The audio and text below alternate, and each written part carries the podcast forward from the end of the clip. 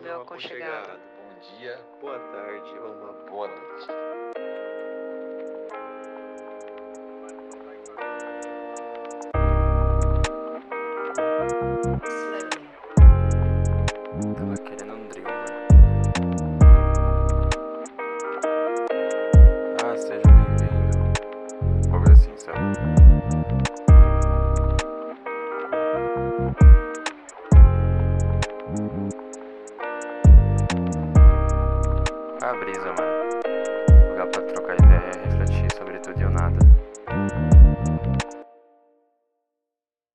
Fala, meu aconchegado. Bom dia, boa tarde ou boa noite. Como é que você tá? Me manda sugestão de novas vinhetas pra eu, ou melhor, de um novo jargão pra eu falar, porque agora meu jargão virou parte da vinheta. Então eu vou precisar da ajuda de vocês. E já que eu tô falando de vinheta, eu quero aqui agradecer ao Junin, que tá no Instagram como Slowly on that track.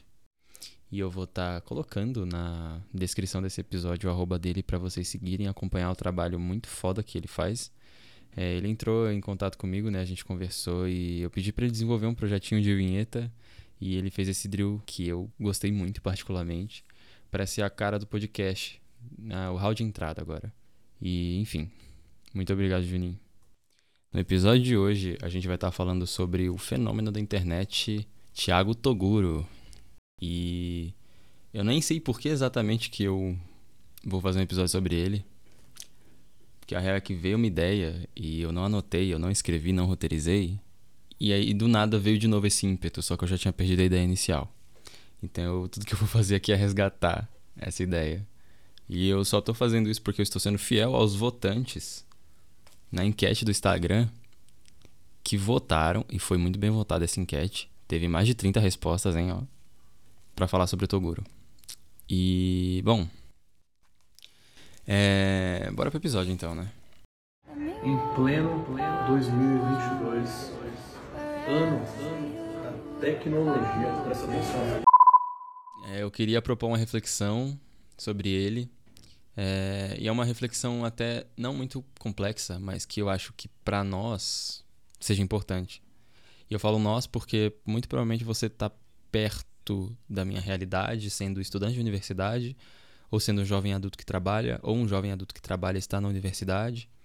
E você muito provavelmente consome algumas das referências que eu também consumo, de música, de filme, de série, de vídeos do YouTube, por aí vai, tá ligado?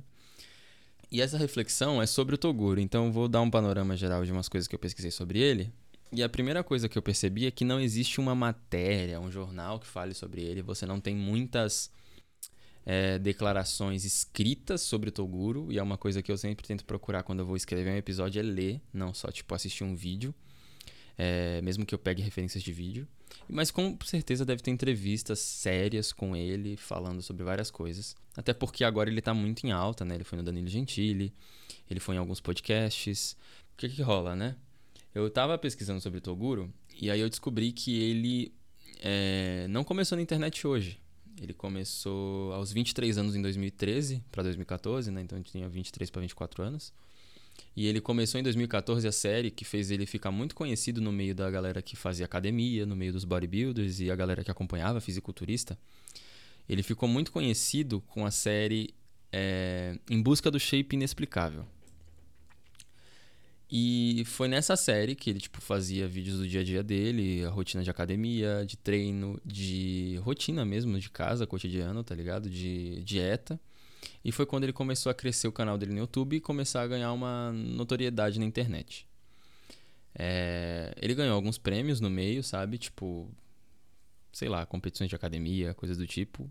Ele não chegou a ser tipo um fisiculturista internacional famoso ou ganhar prêmios gigantescos, mas ele teve seu momento de fama dentro do meio dele. E a gente chegou a conhecer o Toguro em 2022, em pleno 2022, quando a gente descobriu os TikToks dele de lição de vida, dele passando a visão sobre umas coisas que talvez pra gente sejam coisas simples, coisas que já estão superadas, como racismo, homofobia, é, a xenofobia também e outras formas de discriminação. E, bom, é sobre essa parte do conteúdo dele que eu quero refletir. Pensando que o Toguro É um cara de academia que em 2014 tinha 23 para 24 anos. Hoje ele tem mais de 30 anos, ele já meio que não é o mesmo cara de 2014, 2015, sabe? Nos anos de glória dele, vamos dizer assim, do YouTube. Mas ele se propôs a criar um conteúdo que é muito relevante, mas que virou meme.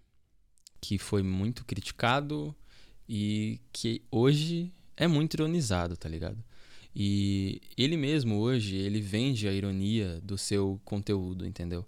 Hoje ele faz é, entrevistas, ele vai em lugares que tem gente famosa para fazer os videozinhos de em pleno 2022, sabe?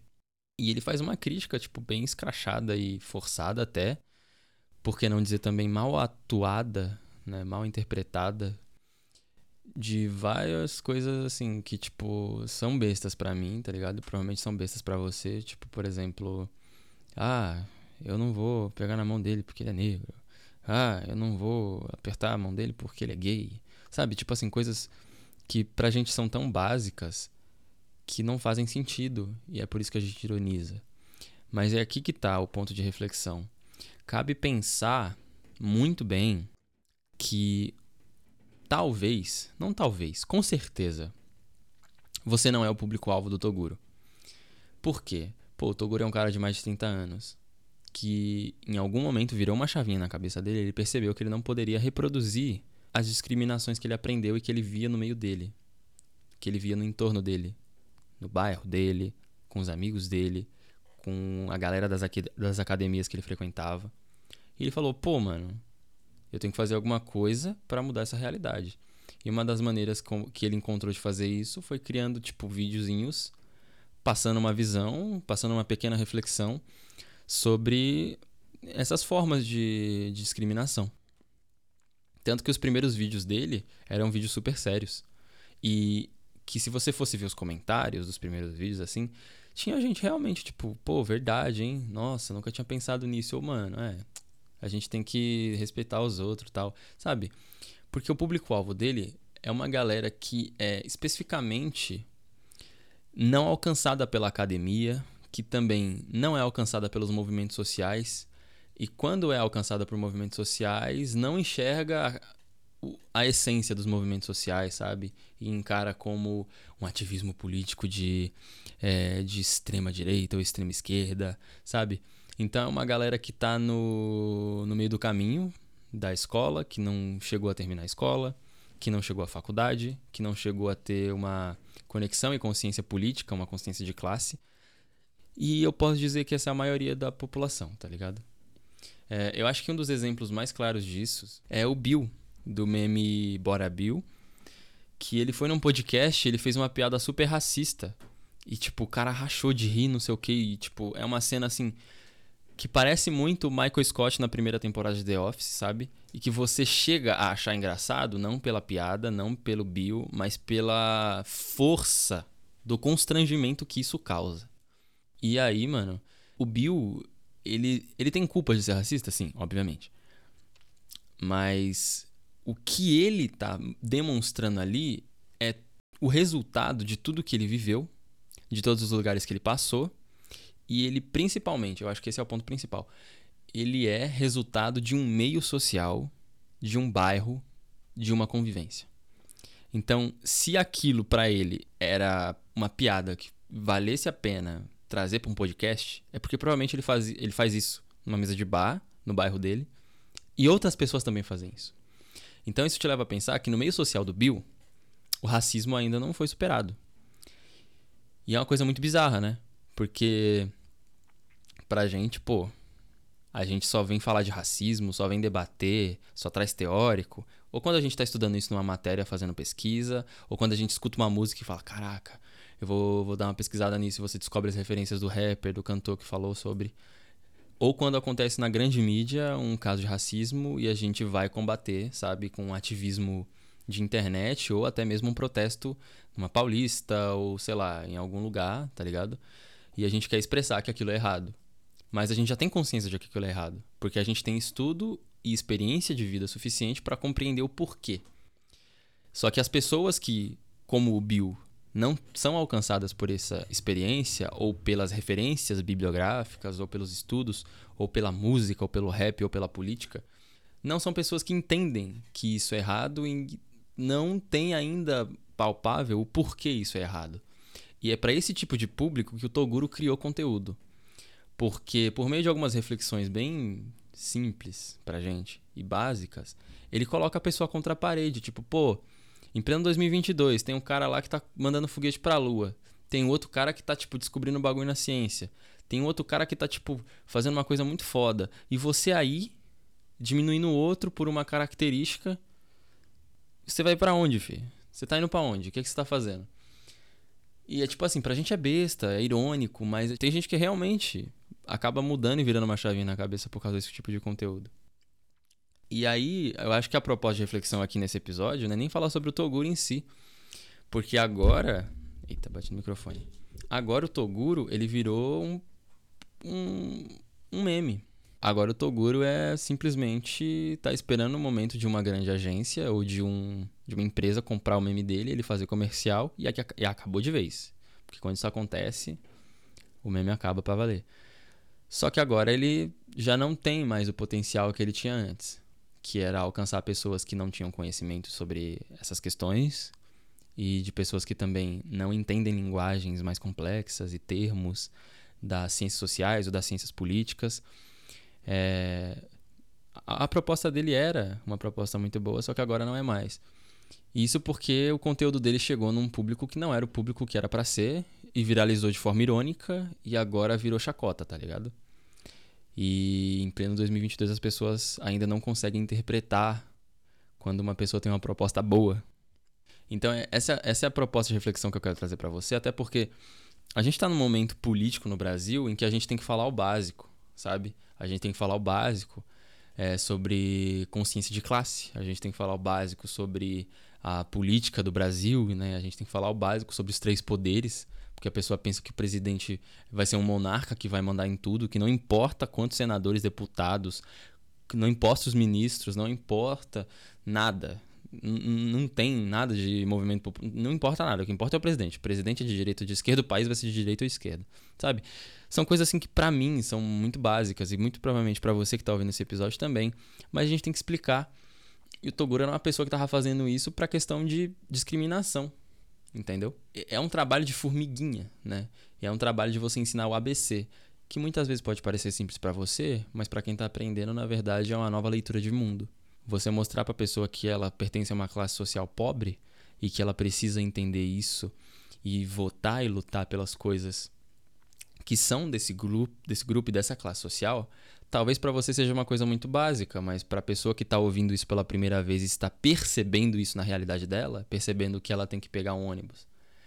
Para ir para uma estação de trem e que esse ônibus demora 30 minutos e é uma hora de viagem, para chegar numa estação de trem ela demora uma hora e meia, para depois chegar no centro da cidade com mais uma hora de trem e ela gastou duas horas e meia da vida dela de maneira inútil só para chegar no centro da cidade, para ela ver que ela foi jogada numa periferia, para não alcançar e não ter acesso à saúde de qualidade, à educação, para não ter acesso a centros culturais, a museus, a exposições, e ela perceber que isso tira muita coisa que humanizaria ela e que faria com que ela tivesse uma consciência crítica, tipo, você mostrar essas coisas para as pessoas, para você é muito simples, para você é muito básico, mas para a pessoa que nunca teve e nunca parou para refletir isso, é uma nova maneira de ler o mundo. Você está mudando a vida de alguém. E eu tô falando isso por causa do momento político, exatamente por isso, sabe? A gente não tem paciência de parar e conversar, fazer o trabalho de virar essa chavinha na cabeça das pessoas, de ensinar o beabá de uma vida social com consciência de classe, tá ligado? De ensinar uma vida em sociedade com respeito ao próximo, independente da classe social desse próximo, da raça, da orientação sexual, da vestimenta, da cor e por aí vai. E era o que o Toguro estava fazendo de uma forma muito, muito simples. Tão simples que a gente considerava é, irônica. E esse é um grande problema da gente. A gente sempre está acostumado com coisas tão complexas que a gente não consegue perceber em coisas simples e básicas uma boa intenção. sabe?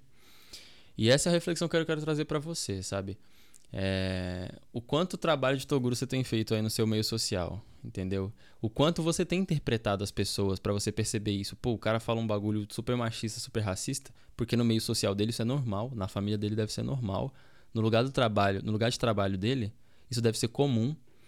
Essa pessoa ser elitista, ser classista, é normal, pô, a pessoa trabalha no meio de pessoas brancas, que todo mundo tem carro, que todo mundo ganha muito bem, e mesmo que a pessoa não ganhe bem, ela acaba reproduzindo isso.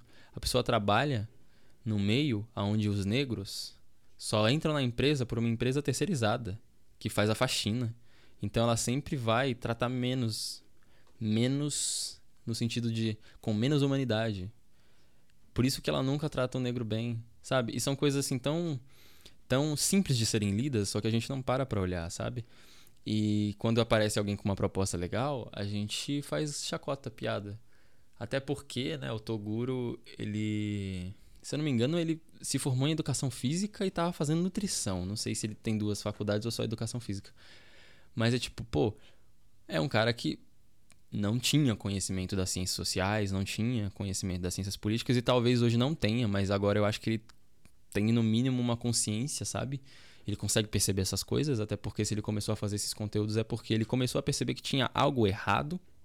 Não sei se ele fez isso porque ele leu algum livro, ou porque ele começou a assistir um tipo de conteúdo na internet, ou porque ele, enfim, começou a estudar de maneira autodidata, mas o que acontece é que ele era uma pessoa de periferia, tá ligado?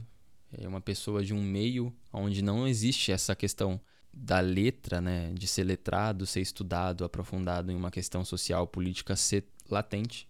Não era uma coisa que precisava estar em evidência. E essa é uma coisa que acontece muito na periferia.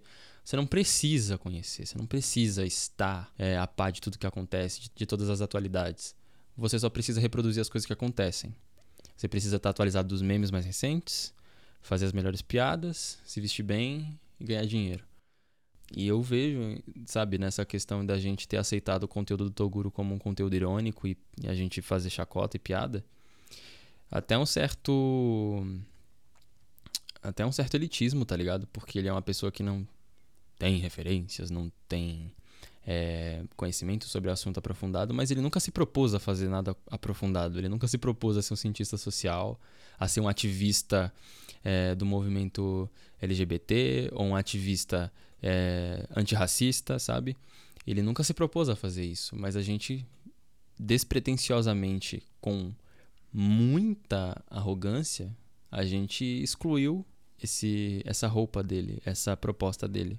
E enfim, eu, eu tô terminando esse, pod, esse episódio aqui meio triste, porque em pleno 2022 a gente ainda tem isso, tá ligado? e em pleno 2022 virou um puta jargão agora. Mas é, eu não vejo a hora do meme morrer, porque eu acho que a gente vai poder refletir mais criteriosamente sobre isso. Mas eu acho que todo esse panorama aqui que eu trouxe para você, ele pode fazer algum sentido e talvez vire uma chavinha na sua cabeça para você perceber que as coisas simples têm seu valor, mesmo quando elas são muito básicas. Porque se para você é básico, é, significa que você já tem isso em você, você já tem essa necessidade suprida, você já tem esse conhecimento. Mas é bem provável que se tem um conteúdo na internet falando aquilo, é porque ele é reflexo de uma realidade onde aquilo não existe. Então, é muito importante você parar e perceber isso, que a realidade à sua volta não é a realidade de todos à sua volta. A realidade que você vê não é a realidade que o outro vê.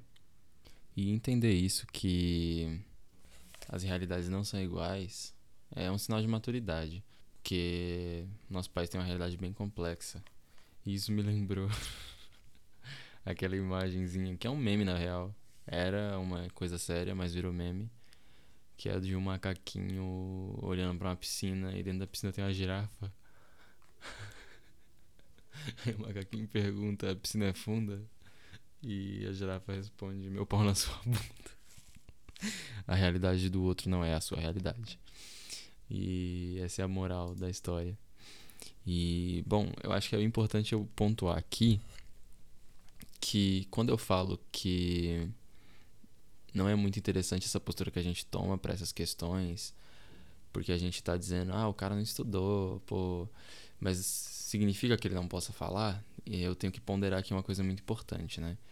Quando a gente está falando sobre questões que são estruturais do nosso país e que alguém de alguma maneira tenta ser uma pessoa que traz consciência para as pessoas que não têm esse conhecimento e ela também não tem tanto conhecimento, o que eu estou exaltando aqui não é uma pessoa que não conhece e validando aqui que qualquer pessoa que não conhece possa falar sobre o assunto, sabe?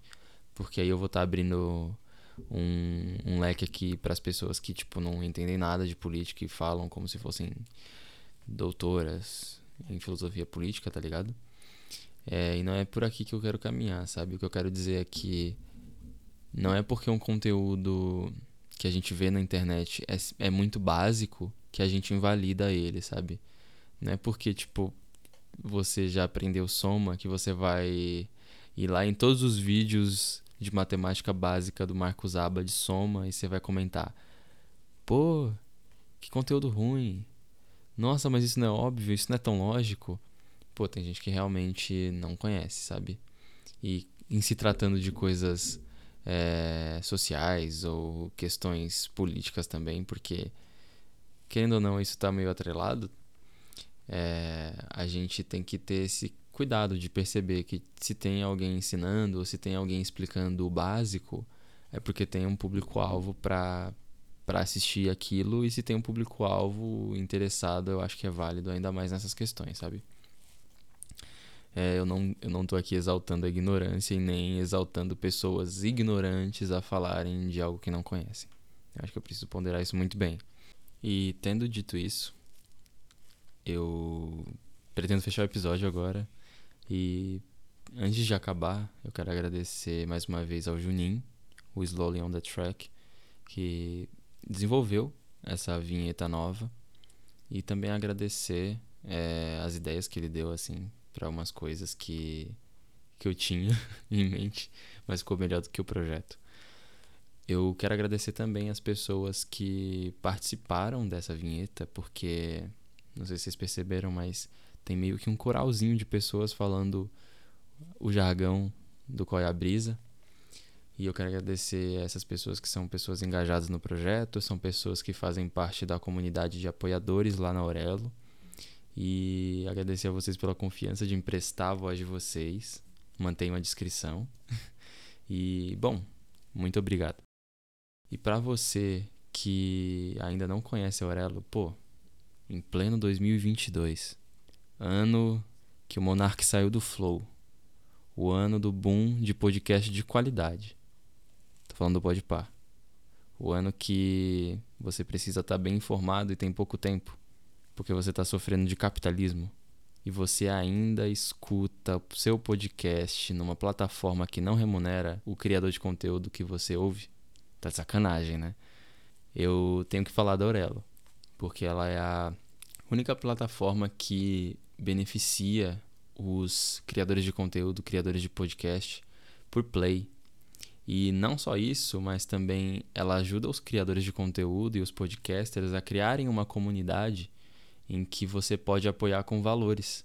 E a gente cria uma gama de valores e a gente pode retribuir isso de alguma forma para vocês, seja com textos, seja com newsletter, seja com participação aqui nos episódios ou com conteúdo saindo antes de vir para o Spotify. E, bom, é nesse ponto que eu quero que você preste atenção, porque você precisa conhecer os planos de apoio do Coia Brisa na Aurelo e seguir a gente por lá, porque, é, pô, pleno 2022 você ficar colocando na, dinheiro na mão do Spotify, até não dá, né, pô. E, enfim, é isso aí. É, conheça lá a Aurelo, qual é a brisa na Aurelo, e conheça também os outros podcasts lá da plataforma e ajude criadores de conteúdo a fazerem seu trabalho. Eu quero agradecer a você por ter ficado comigo nessa brisa. Eu espero que isso tenha te feito refletir sobre o Toguro e sobre essa condição de coisas básicas não serem é, atendidas. E eu espero que isso tenha te. Nossa, eu tô, tô sem saber finalizar o, o episódio. Mas é isso aí. Muito obrigado e até a próxima.